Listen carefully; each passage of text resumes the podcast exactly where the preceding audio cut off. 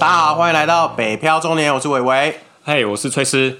哎，伟伟，那个前几集聊了一些我们这三个月疫情发生的事情，大小事。然后上次因为录录录，我发现我已经想要跟你分享的事情，忘记跟你讲了。什么？也是在这这段期间发生的。然后我觉得也是蛮好笑的，然后就我觉得有点瞎。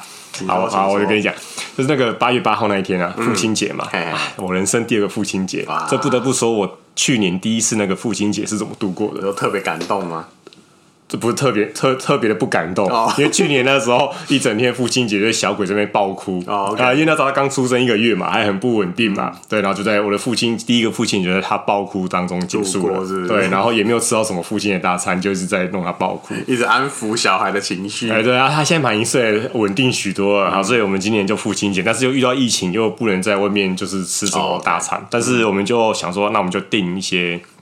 那个外带外送的，至少在家里庆祝嘛。嗯，然后我就想说啊，难得父亲节吃顿好一点的，好了。嗯，犒赏一下自己。没错，也不知道到底是犒赏自己还是犒赏小鬼。然后就呃，我就上网订了一个那个很有名的烤鸭，嘿嘿嘿，号称米其林三星的烤鸭。OK，那价格应该不便宜吧？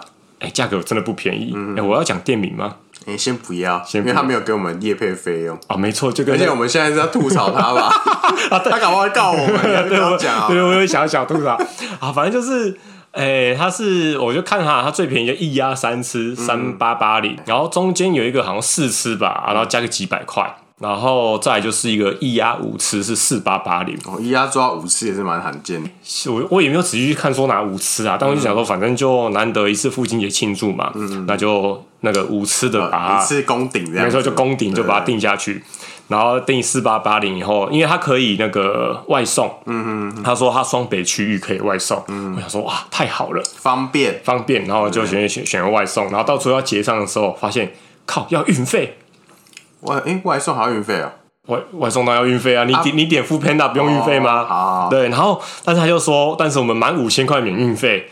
你说刚刚是三八八零，四八八零，四八八零，然后还要再运，然后所以你要再另外点其他东西。对，然后我想说啊，我都四八八零了，五千块免运费就差一百二而已，所以我就就去看他有什么其他的小东西，然后就看到说啊，有个戚风蛋糕，想说啊，好了，父亲节就点个三百块蛋糕刚好应景，然后又可以凑免运费，嘿嘿好了，然后接下来就是。一连串我觉得有点瞎的开始。OK，好，首先第一个瞎的地方就是那个父亲节前三天，嗯，饭店那边就打电话再跟跟我确认一下这个订单，嗯，然后再确认一下说，哎、欸，你那个外送的地址现在这些没有错。我说对，没有错，没有错。然后哦，这边先讲一下，那时候外送的时候有选说你要外送的时段，嗯，然后他就写说中午的话就是十一点半到一点半，嗯，然后晚上好像不知道是可能五点半六点半之类的，嗯，然后因为我们是想要吃中午，所以就选中午的时段。前三天打电话来确认那些地址以后啊，然后就顺便跟我讲说，那我们会在中午十一点半到一点半之间送到您府上。可是这个 range 太宽了，对，我就惊惊了，我就说嗯。所以你们是一个 range，我以为是十一点半到一点半，然后确认的时候我可以再指定几点，哪个那哪个时间点？然后他说啊，陈先生不好意思，因为这个父亲节这个节日哈，然后我们订单比较多，所以我们没有办法这样子去让让客户指定，因为我们还要看说，最主要会有那个物流那边的司机大哥，他会去安排他配送的路线，那他当天会再跟你确认。那希望说，如果刚好你的路线比较早的话，就可以早点送到。嗯嗯嗯。然后我就想说，不对啊。啊！我如果真的你一点半才给我送到，我不就饿死了？嗯哼哼，对啊，就变成说全全部人要配合你的送餐时间来决定几点要开始用餐。对，那当然我也没有想要怪他们，因为毕竟这种物流配送，现在疫情这种期间本来就不是控制范围内。对，那那也许一开始我没有搞清楚，我以为可以指定，所以我也没有想要真的去责怪他们。嗯哼，我所以我就很，我就问他们，就说那可是我如果真的希望可以早一点，是因为我们想要吃中，而且我有一个一岁的小孩，他有时候可能不能等，嗯哼，那我要怎么办？我有没有什么方式我可以早点？然后他说：“那我们建议你来自取。”嗯哼，我就哎呦，思想还有点盲点在里面。我就想到哦，好哦，自取可以哦。然后我就然后想说，反正都在台北市嘛，也没有很远嘛，自取 OK 哦。嗯，好。然后自取完后才发现，哎，干不对啊！我那时候为了凑免五千块免运费，我硬点了个蛋糕，然后最后我选自取，那我到底点了蛋糕干嘛？而且感感觉多花更多钱，然后也花到自己时间。对，然后我想说，我就是个盘子嘛，我没事，没事，自己在那边搞什么自取？对，然后那边硬硬硬要充那个五千块免运费。OK，但是没办法，我最后还是自取啊，因为因为我真的没有办法确定他什么时候送到嘛，所以我就说好啊，那我十一点半去自取。嗯，好，那就第一个瞎的，这第一个很瞎的点就这样结束了。自取完回来。打开一看，我跟我老婆这边看，我们就眉头一皱，觉得案情并不单纯。对，我就想说奇怪，是不是有少拿东西？对，我就觉得我是不是就少拿？我想说，我老婆跟我说啊，你不是点五次吗？我说对啊，五次啊。然后可是你自己看这边的项目，感觉怎么样？都只有四个啊，就是。很基本的嘛，那个片鸭就是那个包那个饼皮嘛，对对对，然后一滴，然后还有一个鸭松，鸭松，还有鸭松，然后它有一个那个鸭腿嘛，因为片鸭的皮拿去做那个吃饼皮的，啊，在鸭腿鸭肉部分就是单独的，你给你一个酱你可以吃嘛，嗯嗯、然后再就是鸭架子一定会去做一些汤类或者是鸭粥或什么的，嗯、啊，他们这个是做那个芋头米粉，嗯、我这边看说，对啊，啊，为什么我怎么看都只有四种吃法，啊，到底哪来五吃？我想说是该不会是啊？拿错了吧？然后我想说，好好，我去看一下我的订单好了。那其实这也是我自己的一时疏忽啦，因为一开始我订的时候就看说，哦，反正就就五次就直接点，我也没有很很仔细的看它的内容。嗯，我一看，我靠，不得了啊！惊为天人，惊为天人，因为他的五吃是哪五吃，你知道吗？就是我刚刚说的那几种吃，就是第一个片鸭。加饼皮，第二个鸭松，第三个鸭腿加一个那个冰梅酱，OK，，第四个就是那个鸭架，他都来做那个芋头米粉。有一次是青葱口味的饼皮，所以饼皮也算一道菜，是不是？因为我们饼，因为一般吃这种 一般这种吃这种饼皮，这种烤鸭饼皮就是原味白色的那一种嘛。然后我们打开一看，就就它还有另外一个绿色饼皮。我想说哦，多富的。OK 惊为天人，原来第五吃是那个饼皮，那个青葱口味的饼皮是第五吃。哎，这可是这样的话，价钱有差很多吗？就是几百块，就差几百块之类吧。哎，我没有胡乱，我真的是去看那个订单以后才发现，说他那个订单的五十里面就是这样子写的。所以你下次看到这个这家如果要做，如果说一压十八吃的话，你就可以知道剩下的可能十五吃，呃，十四吃都是不同的口味的饼皮。对，可能就是变成什么。呃，麦芽口味、巧克力口味，哎、欸，全部都是饼皮。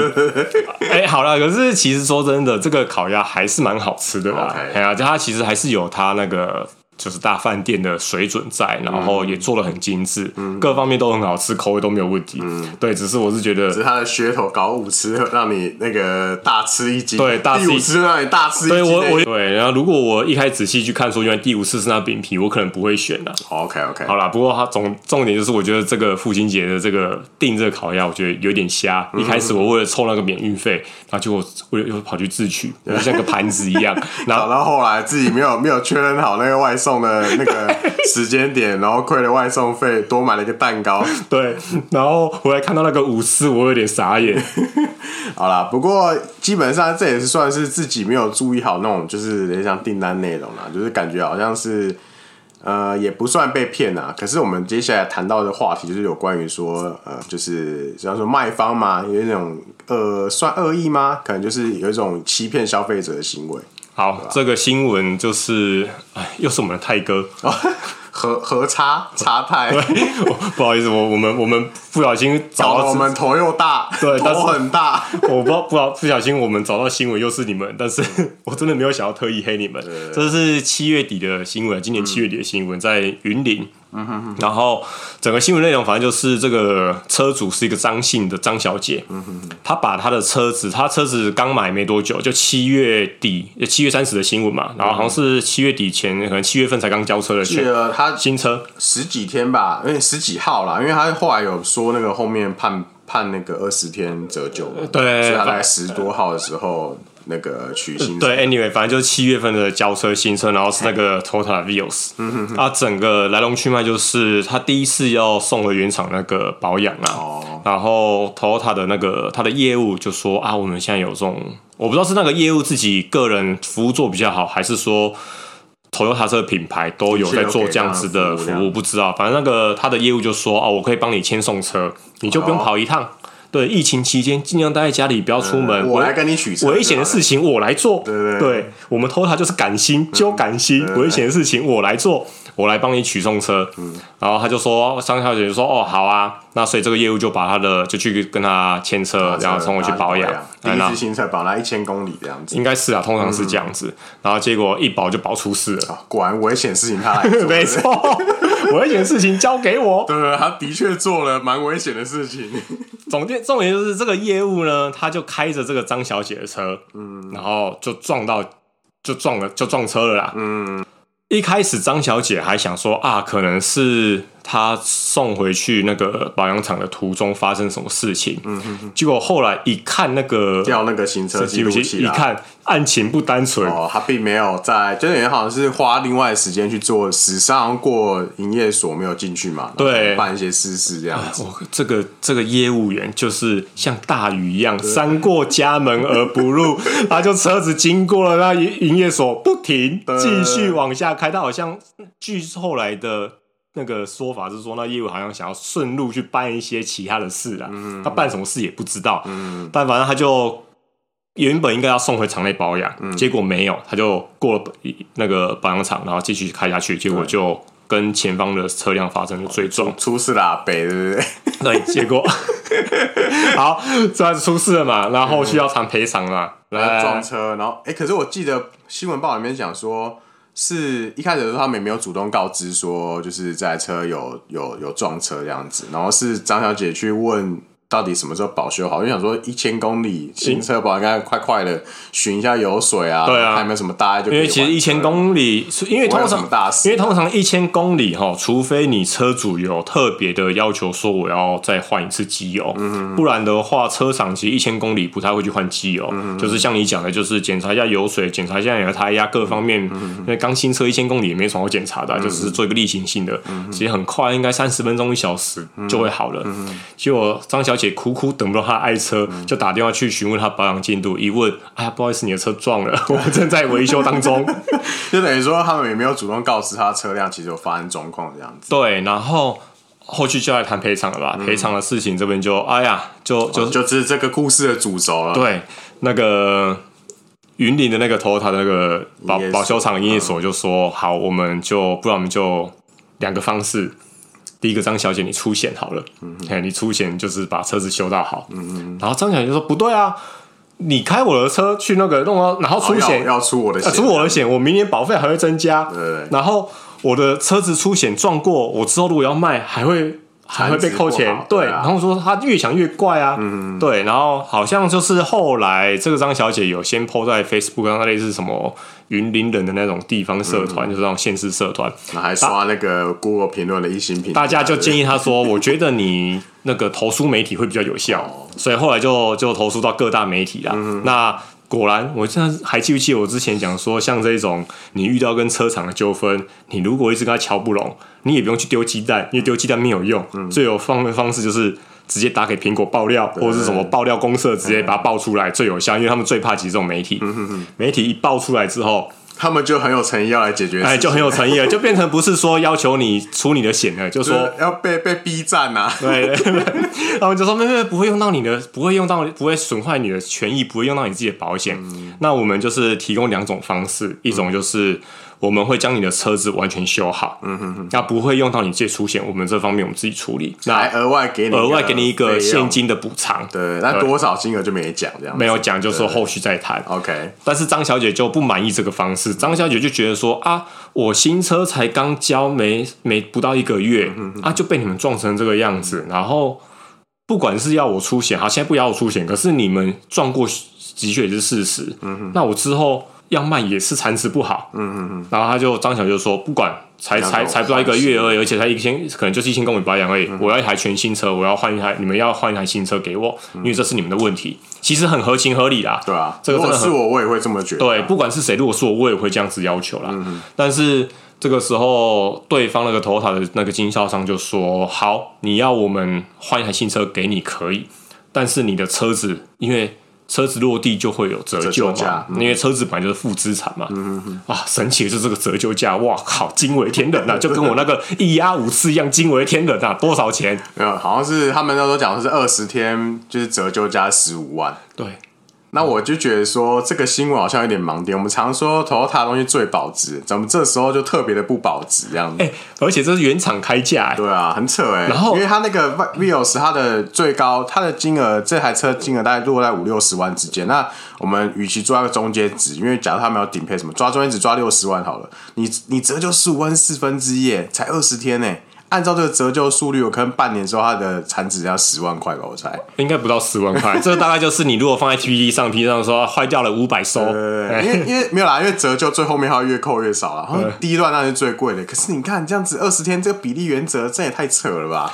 这个后续其实我好像没有查到它后续是怎么样。嗯嗯嗯。但是我这边要去讲的是说，后来张小姐就反正就很不爽嘛，她就觉得说新车折旧，然后。还要我贴钱给你，嗯哼，这很不合理。对，所以总总之后来就闹到消保官那边去。嗯，哎呀，我们的伟大的中华民国台湾的这个消保法，嗯，PTE 上有一句话就说，就是根本就不是什么保护消费者法律，而是保护肇事者法律，真的是保护肇事者法律。你知道云林的那个消保官就讲啊。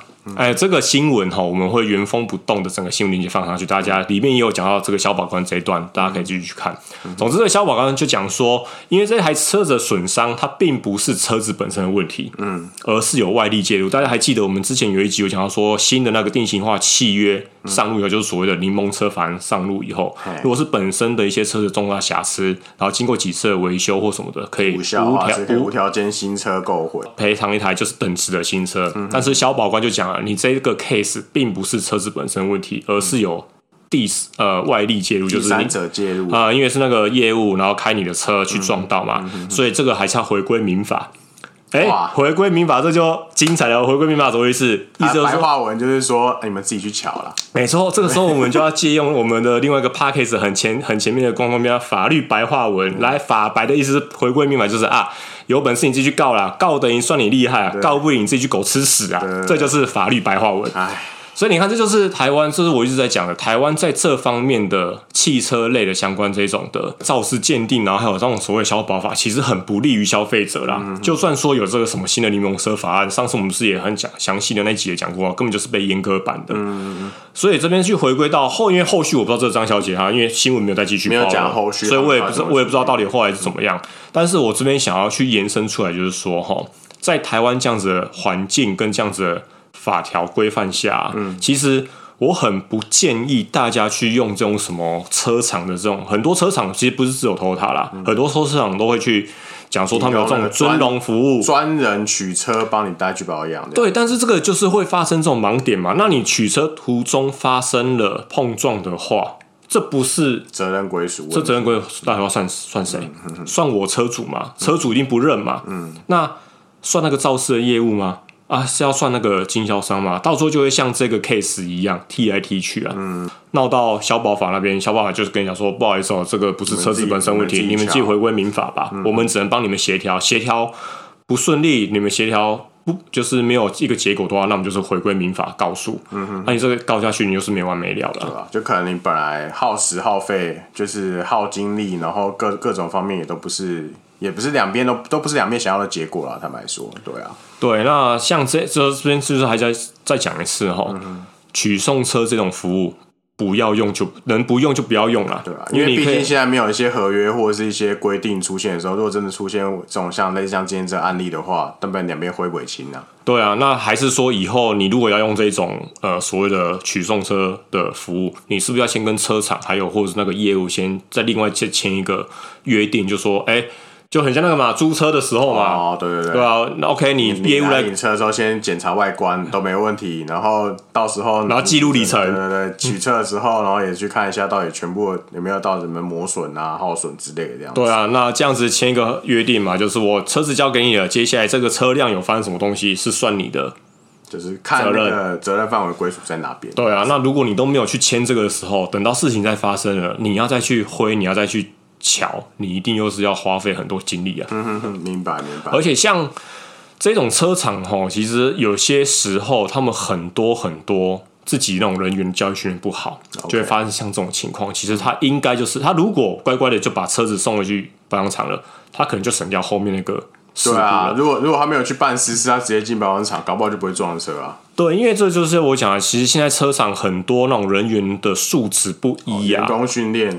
对啊，因为像那个我这边还有找到一些几个案例是二零一八年的，哦、然后是也算近期啊，哎，也算近年呐、啊，也是日本品牌，是说大家一定会想说，干你这个马黑，应该说马自达，没有，我今叔叔去我今天没有要做马黑，没有，这找到这个是 Suzuki，也是也是台中的那个分公司，嗯、然后他也是发生一件我觉得很扯的事情，就是他的车子送回去保养。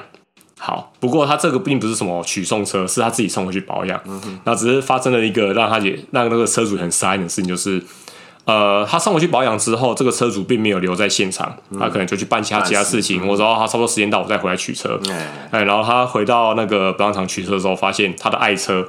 怎么被拿去当别人的试乘车？我觉得他开，他靠自己的那个挂车牌的车子 在外面被人家试乘。对，就是另外一个，呃，好像就是别的业务，嗯、然后拿着他的试乘车在跟其他客人介绍，然后还带他其他客人开他的车去当试乘车去试乘，这也很扯，你知道吗？因为我就觉得说，因为我记得试乘，呃，Suzuki 的试乘车，应该说各个厂牌试乘车外面都会挂一些试乘车的一些识别嘛，例如说他可能会喷一些漆，或者是。也不是每个品牌都会有啦。我记得有些那种什么，后面写什么什么，呃，马自达有，嗯、然后 Suzuki 有，有，然后尼桑有，嗯哼。呃，但是基本上像那一种比较尊荣的品牌、哦、高级品牌就不会、嗯、不会特地去把你的一台车子去去弄这个东西。OK，对，好啊，所以反正我还是要讲说，台湾的这些呃，其实很多教经销商的教育训练人员水准其实非常的不一样，嗯哼哼，所以为了。保护自己的权益，减少纠纷，嗯嗯，尽量就是自己轻轻松轻松啦，对啊。然后，呃，最好可以待在那边啊。如果因为因为你约好时间，其实你保养过程还挺多一个小时，你就抽个一小时待在原厂，顺便也跟技师聊一下你车子的情况，对，也好这样子。因为现在的车厂其实它也。我们也不要一直在说车厂不好啦，车厂其实也一直在做进步啦。嗯、哼现在车厂其实它在保养厂，它都可以让你在你的客修室都会有那个茶水画面，也、啊欸、不是茶水服务，是说画面，画面可以看技师有没有在偷工，就是有人朋友有没有做动什么手脚，至少你都可以看得到你的车子。再怎么被保养，嗯、哼哼那你是不是就可以避免说你的车子被拿去？不要，我们不要去说什么技师会偷工减料，我们觉得这样子好像去污名化技师。主要是你可以确保说你的车子真的是不会发生像刚刚那叔叔的事情啊，被拿去当试乘车，你自己也不知道，嗯，对啊，啊，你自己的车子轻送轻取，那你就不要去用那个什么业务取送车服务，你就可以减少这方面的纠纷。嗯嗯嗯，对啊，对啊。好啦，以上就是我们要分享的这个关于呃买方卖方跟一些消费者权益的事情啊，也希望说有这个案例的话，可以提醒就是各位消费者在在呃使用这些服务的时候，万一有一些合约上面有保障的，可能自己就要注意一些这样子。对啊，保护自己，保护自己的权益，因为台湾这样子的这种这种法律规定啊，有时候你到最后你自己没有去多多多替自己争取的话。或是多替自己去多想一点，然后就只是想说啊，反正有这种服务很好用啊。嗯哼哼，但是到最后发生一些纠纷的时候，反而更麻烦。对啊，吃亏了还是自己。好啦，希望大家不会碰到这个事情，也希望大家多注意这这方面的资讯，这样子。好，谢谢大家。好，拜拜。拜。